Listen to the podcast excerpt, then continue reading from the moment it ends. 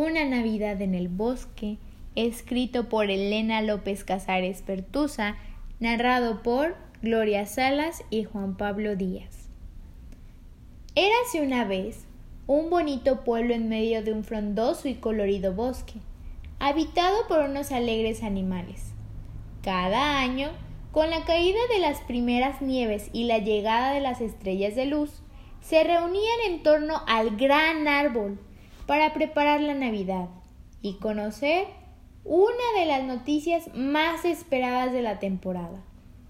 Todas las actividades que realizaban en aquella época tenían como objetivo la convivencia, el fomento de la amistad y la diversión. El concurso de cocina navideña, organizado por la señora Ardilla, hacia las delicias de los más comelones los más pequeños participaban en la tradicional carrera de hielo, que tenía lugar en el lago helado, y acudían cada tarde a los ensayos de la señorita Siervo, encargada del coro que alegraba con sus villancicos todos los rincones del bosque. Y por supuesto, estaba la mejor noche de todas, la Nochebuena, en la que se representaba una obra de teatro que tenía como tema central la amistad. El señor Búho, como director de la escuela de teatro, seleccionaba una pieza de entre todas las que enviaban y seleccionaba a los animales aspirantes a ver a cuál escogía para que representara la obra este año. Bienvenidos todos a la reunión preparatoria de la Navidad, dijo el señor Búho posado en la rama más robusta del gran árbol. Este año la elección de la obra ha estado muy reñida porque todas las propuestas eran de gran calidad, pero había que elegir un ganador. Así que, sin más demora, demos un aplauso al señor Conejo, autor de la obra ganadora Salvemos el Bosque. gracias, gracias. Es un honor para mí exclamaba Conejo entre aplausos. Bien, pues ya sabéis que mañana a las 10 daremos comienzo a las pruebas de selección. Rogamos puntualidad a los interesados. Concluyó el señor Búho. Al día siguiente, a la hora convenida, comenzó la selección. Al ser un musical, las pruebas se centraron en las habilidades de canto y de baile pues eran requisitos imprescindibles. La obra contaba la trama de un guardabosques que debía salvar la flora de un malvado leñador, obsesionado con cortar un árbol milenario y arrasar con todo lo que se pusiera en su camino. En su lucha por preservar el entorno natural, el guardabosques contaba con la ayuda de un girasol y de un lirio, que ponían su astucia al servicio de la noble causa. Tras varias horas, los papeles quedaron repartidos de la siguiente manera. El señor oso haría de guardabosques. El castor sería el vil leñador. La señora pata representaría al girasol y la señora Lince al lirio. Al principio, todo marchaba estupendamente.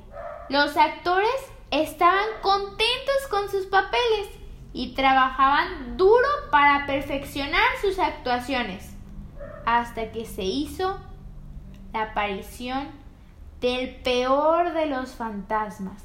¿Sabes cuál es? La envidia. Señor conejo, creo que Castor tendría que tener un poco más de protagonismo. El leñador está lleno de matices y podríamos crear unos espectaculares efectos especiales que dejarían al público boquiabierto. Dijo el señor Búho en uno de los ensayos. sí, puede que tengas razón y debas retocar el texto para darle más peso a Castor. Podemos hacer un juego de luces y sombras cada vez que aparezca y realzar su papel. Ante estas palabras, Castor se puso muy contento, pues estaba muy ilusionado con la obra navideña. Pero Oso no lo vio con los mismos ojos. Si a Castor le daban más protagonismo, eso significaba que él dejaría de ser el protagonista absoluto. Y eso no le gustó para nada. El ensayo del día siguiente fue un caos. En lugar de avanzar, daban pasos hacia atrás. Oso no colaboraba y Castor, que se había dado cuenta de lo que estaba pasando, estuvo muy arisco. Por si fuera poco, el vestuario también había sido fuente de conflicto entre las chicas. La señora Pata consideraba que el vestido de la señora Lince era más llamativo y que debían haberlo echado a suertes. La tensión en el escenario se podía cortar y el desastre no se hizo esperar.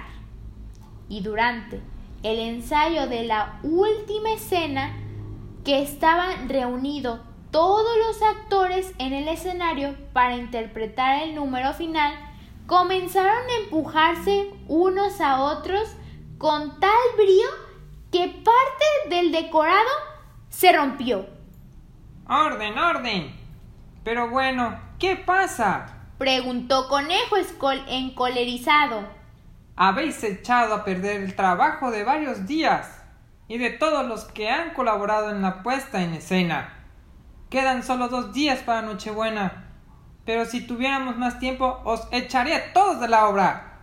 Se acabó el ensayo por hoy. Conejo estaba rabioso. No entendía nada. Pero, ¿cómo podían pelearse por una cosa así? Al día siguiente, los habitantes se despertaron siendo testigos de un acontecimiento terrible.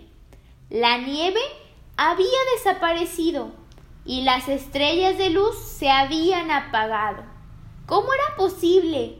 Asustados, los animales se juntaron alrededor del gran árbol en busca del sabio consejo del señor Búho. Queridos habitantes del bosque, el espíritu de la Navidad se ha ido. Sentenció Búho. ¿Y cómo podemos hacer que vuelva? Preguntó asustada la señora Ardilla. Nos vamos a quedar sin Navidad. Se oyó decir a un lobezno. Hoy es un día muy triste. La envidia ha desatado unas reacciones negativas en cadena. La nieve se ha derretido las estrellas han dejado de lucir y la obra de teatro peligra. Oso estaba escuchando tras un arbusto y tenía miedo al salir, porque él sabía que era el desencadenante de la situación. Pero tenía que ser valiente y afrontar las consecuencias de sus propios actos. Así que decidió salir. Lo siento mucho, si hay algún culpable, ese soy yo. Me cegó la envidia. ¿Qué puedo hacer para enmendar mi error? No, no tienes por qué cargar con las culpas tú solo. Yo también he contribuido con mi mal comportamiento. Si sirve de algo, yo también lo siento. Se lamentó Castor. Si te hace ilusión, te cambio el vestido. Me importa más tu amistad que un trozo de tela, exclamó la señora Lince, dándole un fuerte abrazo a la señora Pata. ¡Mirad! ¡Está nevando! gritó con entusiasmo una voz. Sí, parece que en el cielo brillan de nuevo las estrellas. ¡El espíritu de la Navidad ha vuelto! se oyó decir. Ese año, la Navidad se vivió con mucha intensidad en el bosque. Al fin y al cabo, estuvieron a punto de perderla para siempre.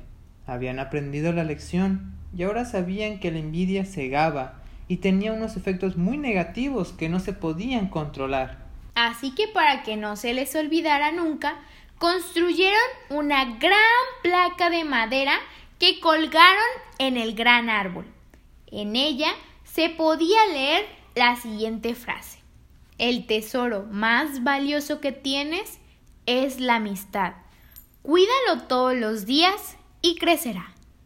Ahora, si pudieras cambiar la historia, ¿cómo la contarías? Redacta en tu libreta un final alternativo y compártelo con tus compañeros.